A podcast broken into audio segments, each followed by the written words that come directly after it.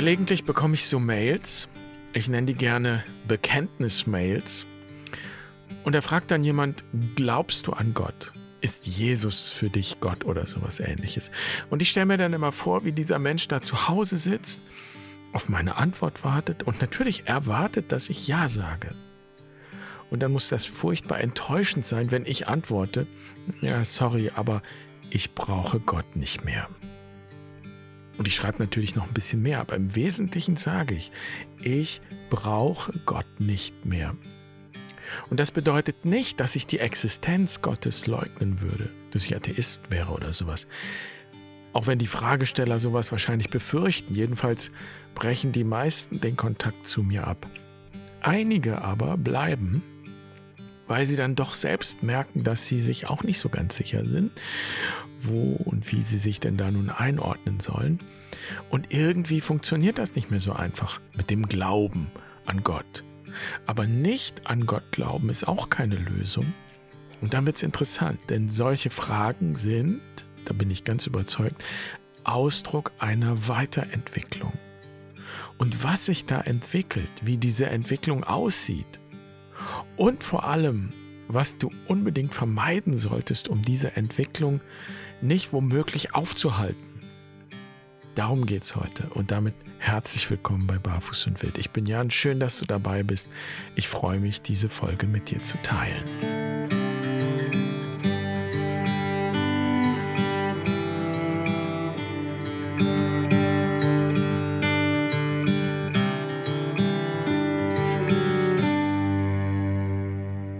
Habe mal einen Film gemacht fürs ZDF da war ich auf dem Ökumenischen Kirchentag und wir haben einen überzeugten Atheisten eingeladen, sich ins Getümmel zu schmeißen. Und am Anfang in diesem Film sagen die Gläubigen so Dinge wie, ja, Gott ist für mich eine höhere Macht oder Gott ist für mich nicht Mann oder Frau, sondern Gott ist nicht materiell und so weiter. Und der Atheist sagt, glaube ich alles nicht. Ich glaube, dass es im Universum mit rechten Dingen zugeht dass weder Götter noch Geister in die Naturgeschehnisse eingreifen. Punkt.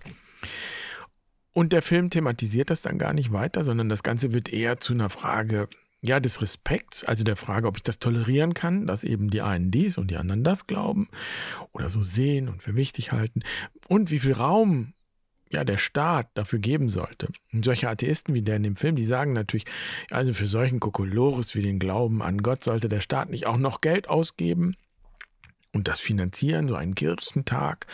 Und die Gläubigen sagen ja, wieso? Der Staat gibt doch auch Geld aus, wenn sich Fußballfans treffen. Und ich finde jetzt interessant, dass beide Seiten, die Theisten und die Atheisten, die in dem Film zu Wort kommen, beide etwas gemeinsam haben. Denn ob sie nun sagen, sie glauben an Gott oder ob sie sagen, sie glauben nicht an Gott, beides ist eine bestimmte Form von Theismus. Von Theos, Gott, Theismus, das heißt, Theismus, das ist etwas, wo Gott als draußen gedacht wird. Gott als etwas da draußen. Als etwas, das außerhalb von mir ist, oberhalb von mir oder irgendwo existiert. Oder eben nicht existiert. Es kommt am Ende tatsächlich auf selber raus. Der Theismus sagt, Gott ist da draußen und so wird Gott selbst zu einem Objekt zu einem Gegenstand, über den wir sprechen können, den wir anschauen können, betrachten können. Ein Gegenstand, der irgendwie ja zur Schöpfung gehört. Und das kann ja nicht sein, denn wenn Gott etwas ist, dann ist es nicht mehr Gott. Also ist Gott natürlich nicht die Schöpfung. Also muss Gott was anderes sein, was Größeres, etwas, das noch weiter weg ist. Auf jeden Fall da draußen. Und dann gibt es ja jede Menge Theorien, die dann Gott als großen Uhrmacher beschreiben, der so die Welt am Laufen hält oder mal irgendwann aufgezogen hat und sich nicht weiter kümmert. Und irgendwann kommt dann die Aufklärung und irgendwann stellt jemand die völlig berechtigte Frage, Entschuldigung, brauchen wir Gott überhaupt noch, um irgendwas zu erklären? Und seitdem kommt die Naturwissenschaft zum Beispiel sehr gut ohne Gott aus. Bekanntlich. Denn die Kräfte, die in der Natur wirksam sind, ja, die können wir auch ohne Gott beschreiben. Und wenn Nietzsche sagt, Gott ist tot, dann heißt das ja, dass ein bestimmtes Konzept von Gott tot ist, nämlich der Gott da draußen. Theismus. Gott ist nicht da draußen. Wir können darüber nichts sagen. Das ist vorbei. Und was nun? Und Nietzsche fragt, wie trösten wir uns? Und ich finde die Antwort, die ich bei Nietzsche finde, ziemlich verstörend, muss ich sagen. Der sagt nämlich dann, wenn Gott tot ist und wir ihn umgebracht haben, so sagt es Nietzsche, sind wir dann nicht jetzt die Götter? Also Zitat, tot sind alle Götter, nun wollen wir, dass der Übermensch lebe, sagt Nietzsche. Und wir wissen ja nun in Deutschland, was Größenwahn ist und was solche Ideen von Übermenschentum für Folgen haben können. Gott ist tot, das heißt die Art von Theismus, die unseren Glauben bisher geprägt hat, die funktioniert nicht mehr. Und die, die immer noch dran festhalten, krampfhaft vielleicht sogar, ja, die suchen im Grunde nur eine Ausflucht, eine Sicherheit, weil sie fürchten, sonst in ein tiefes Loch zu fallen, in die Trostlosigkeit. Und dann halten sie fest am Theismus. Aber das beantwortet die Frage nicht, das beseitigt auch nicht das Loch, das da klafft. Also der Theismus, diese Art von Glauben an einen Gott außerhalb von mir selbst, das ist ein leerer Glaube geworden. Ein Glaube, der nur noch das Gefäß pflegt, aber keinen Inhalt mehr bietet. Und diese Leere spüren viele, glaube ich. Und die Theisten klammern sich dann umso mehr an ihr Gefäß. Das ist, was ihnen bleibt. Je größer das Gefühl der Leere wird, je größer die Angst wird, den Boden unter den Füßen zu verlieren, klammern sie sich an ihr Gefäß. Und dann klammern sie sich an ihre Vorstellung von Gott und an die Kirche oder Dogmen oder an sonst irgendwas. Und dann merken sie wahrscheinlich gar nicht, jedenfalls wenn es schlecht läuft und sie nicht aufwachen, dann merken sie nicht, dass sie auf diese Weise die Seele verlieren. Die Lehre wird nur noch größer. Und so hat C.G. Jung das formuliert. Theismus. Also der Glaube an etwas außerhalb von mir. Das ist eine der Arten, wie wir unsere Seele verlieren können, sagt C.G. Jung. Und wenn Jung recht hat, dann haben Generationen von Gläubigen ihre Seele verloren. Denn sie haben einen Gott außerhalb von sich selbst angebetet. Sie haben ihre Gebete irgendwo an Gott gerichtet, irgendwo da draußen. Also es wäre ein wichtiger Schritt, sich mit dieser Frage zu befassen, mit dieser Lehre zu befassen, die Lehre zuzulassen, die da entsteht und sie wahrzunehmen. Und dann ist offenbar nicht ganz egal, welche Antwort wir auf die Frage geben und auf die Fragen, die da kommen, die mit dieser Lehre verbunden sind. Und das zeigt ja diese seltsame Übermensch-Theorie von Nietzsche. Also wenn wir dann einfach das Loch füllen, dann ist die Gefahr groß, dass wir größenwahnsinnig werden oder eben, wie es Jung sagt, unsere Seele verlieren. Was also können wir tun? Und die gute Nachricht ist, dass es eine Alternative gibt. Wir müssen also weder Gott noch unsere Seele töten. Die Lösung besteht darin, und bestand auch immer schon darin, wenn wir in die Geschichte und die Tradition schauen, sich vom Theismus, der funktioniert wie ein Kinderglaube, ich hier, Gott da, sich vom Theismus weiterzuentwickeln zum Panentheismus. Und der Panentheismus ist auch ein Theismus, aber eben einer, der Gott nicht braucht. Und vor allem nicht für irgendetwas gebraucht. Wohlgemerkt ist der Panentheismus nicht zu verwechseln mit dem Pantheismus. Pan ist ja das griechische Wort für alles. Pantheismus würde bedeuten, dass alles Gott ist. Das wäre jetzt kein Fortschritt. Dann würde ich die Sonne nehmen, die wäre Gott. Der Mond wäre Gott, Pflanzen wären Gott, Tiere wären Gott, Bäume zum Beispiel. Ich würde das alles für Gott nehmen, für Gott halten. Pantheismus. Dann wäre Gott wieder etwas da draußen, ich hier, Gott da. Man beachte also die kleine Silbe n in dem Wort Panentheismus. Das bedeutet nämlich nicht, alles ist Gott, sondern alles ist in Gott und Gott ist in allem. Alles ist in Gott, alles in Gott, Gott in allem. Und wer hier regelmäßig zuhört, wird sich erinnern, dass wir das schon öfter berührt haben. Die Kosmologie Hildegards ist ein Panentheismus. Die franziskanische Schöpfungsspiritualität ist ein Panentheismus. Die Mystik Meister Eckharts ist Panentheismus. Eckhart sagt, dass Gott die Dinge so erschuf, dass sie nicht außerhalb von ihm sind. Und folglich ist Gott auch nicht irgendwas da draußen für uns. Alles Sein ist in Gott gebadet und aufgehoben, sagt Meister Eckhart. Alles Sein ist in Gott gebadet und aufgehoben. Alles ist in Gott und Gott ist in allem. Panentheismus. Und das heißt auch, der Panentheismus vermutet Gott nicht außerhalb dieser Wirklichkeit. Es braucht keine überirdischen Theorien oder Wunder oder einen Gott, der wie ein Alien einfliegt und ausfliegt. Panentheismus erwartet das Göttliche und rechnet mit dem Göttlichen in dieser Wirklichkeit, die wir erleben und erfahren, in diesem Rahmen. Also für Menschen, die panentheistisch in die Welt schauen, ist die ganze Welt selbst ein Sakrament, könnte man sagen. Das bedeutet, dass überall in allem das Verbindende durchscheint. Und das nennen wir das Göttliche. Es geht auch nicht darum, das zu glauben, also für wahr zu halten, sondern es geht darum, das zu erfahren, dieses Sakrament zu erfahren oder das Sakramentale zu erfahren, zu verkosten, zu erleben, die Verbindung wahrzunehmen, sich zu öffnen für die Verbindung, die in allem und durch alles sichtbar wird. Verbindung. Und wenn wir so schauen, dann erscheint auch die jüdisch-christliche Tradition vom Bund mit Gott. Und das ist ja das zentrale Motiv der Bibel. Alles dreht sich um diesen Bund. Wenn wir so schauen, panentheistisch betrachtet, erscheint dieser Bund in einem neuen Licht.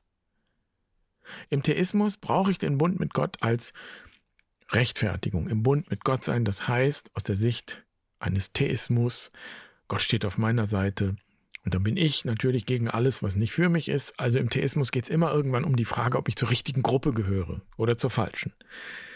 Im Panentheismus ist der Bund viel weiter gefasst. Wir sitzen alle im gleichen Bund, im gleichen Boot, alle in einem Kosmos. Und dann wird aus diesem eifersüchtigen Kriegsgott der Schöpfer des Universums. Alles ist erschaffen, alles existiert aus Gott und in Gott.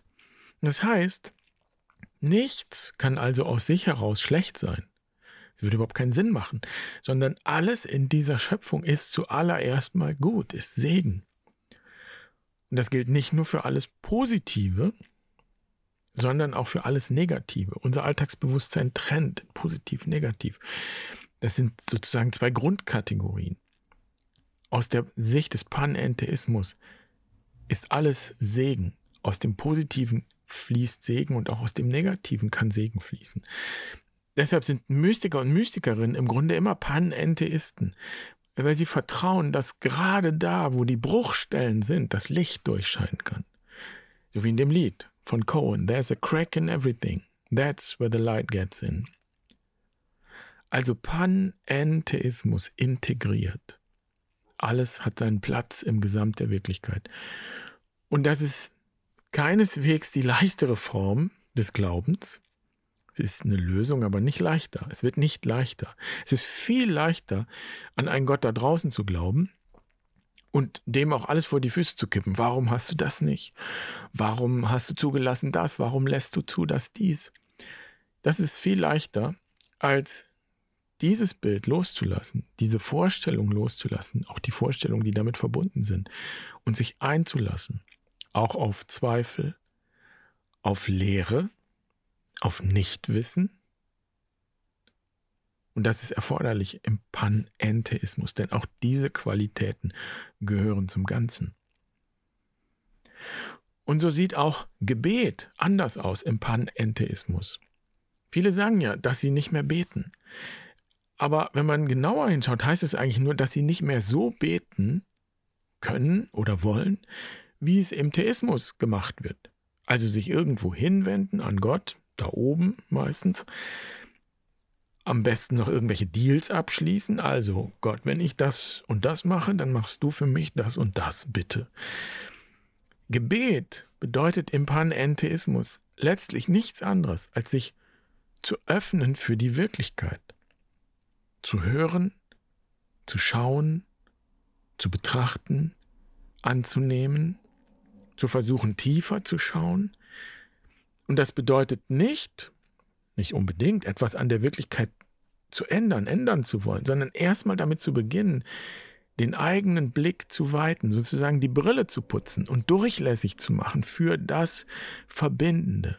Das ist das Göttliche, das ich in allem zeigen will. Nichts ausschließen, alles zulassen.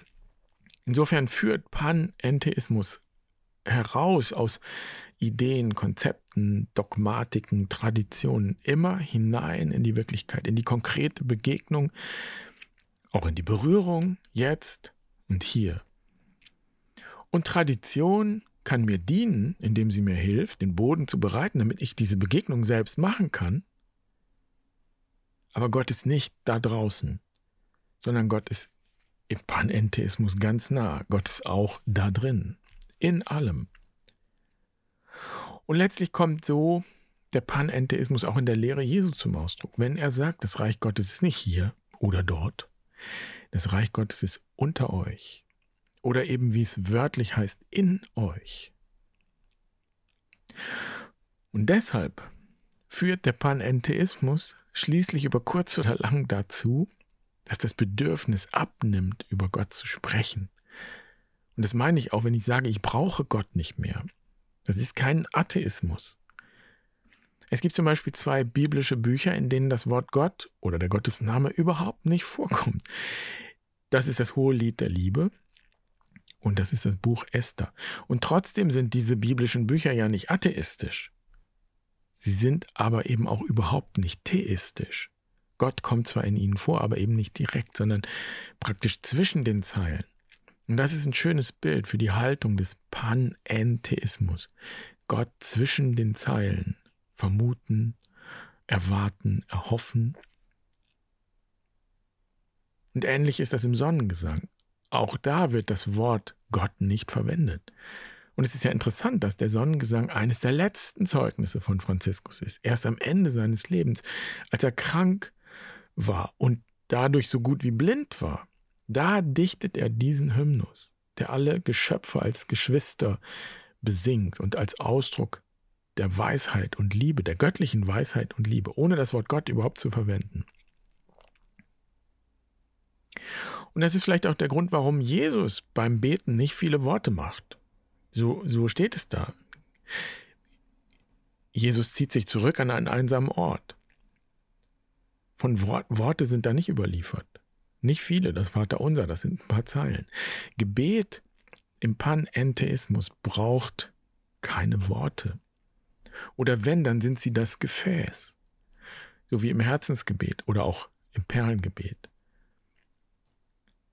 Wenn, wenn Gottesdienst zur reinen Formsache wird, also wenn das Gefäß wichtiger wird als der Inhalt, dann tötet dieses Gebet unsere Seele. Sie macht das leer, das Gebet wird leer. Entscheidend sind nicht die Worte, ist nicht das Gefäß, sondern die Erfahrung.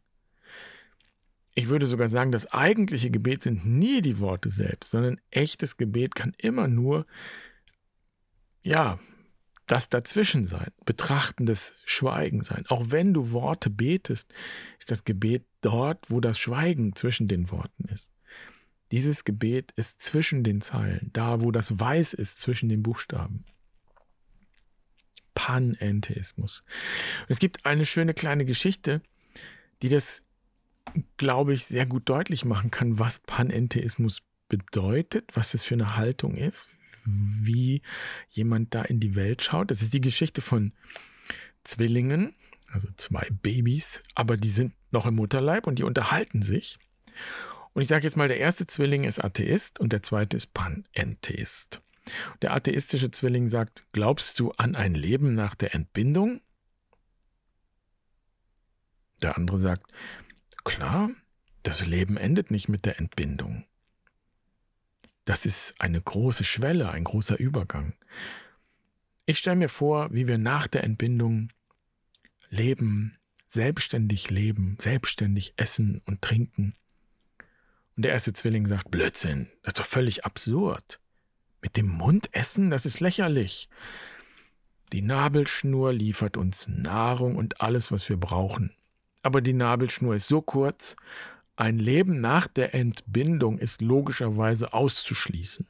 Die Entbindung ist das Ende des Lebens. Und in der Zeit danach gibt es nichts als Dunkelheit, Stille, Vergessenheit. Das führt uns nirgendwo hin. Und der andere Zwilling sagt, mag sein. Und ich bin sicher, wir werden bei unserer Mutter sein und sie wird sich um uns kümmern. Und der erste erwidert, Mutter? Du glaubst tatsächlich an die Mutter?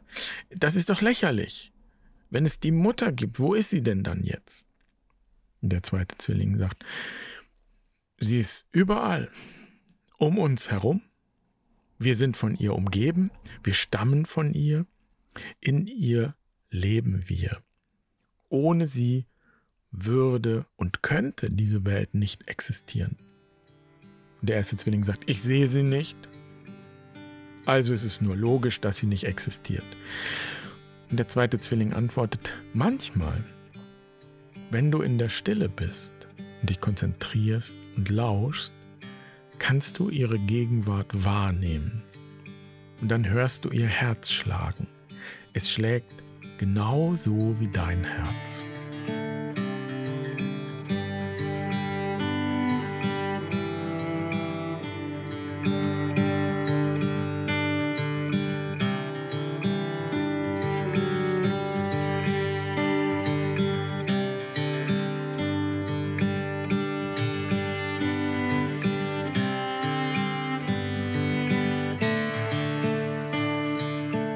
Wenn du bis hierhin dabei geblieben bist, freue ich mich, denn die Erfahrung ist, dass viele sich abwenden, wenn sie das Wort Gott nur irgendwo irgendwie hören. Und jetzt ist vielleicht ein bisschen klarer, warum das so ist. Ich glaube, dass viele mit dem Wort Gott eben vor allem die theistische Haltung verbinden, auch theistische Bilder. Und diese Bilder, diese Haltung, das trägt einfach nicht mehr. Und ich will auch nicht die Asche aufrühren. Ich finde es viel spannender zu schauen, wo und wie es jetzt weitergehen kann. Und da habe ich ehrlich gesagt kein Problem, auf das Wort Gott zu verzichten. Und ich bin fest überzeugt, dass Gott auch kein Problem damit hat.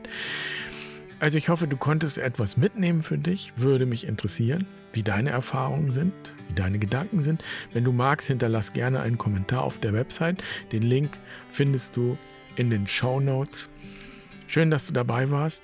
Ich wünsche dir eine gute Woche. Mach's gut. Pace bene.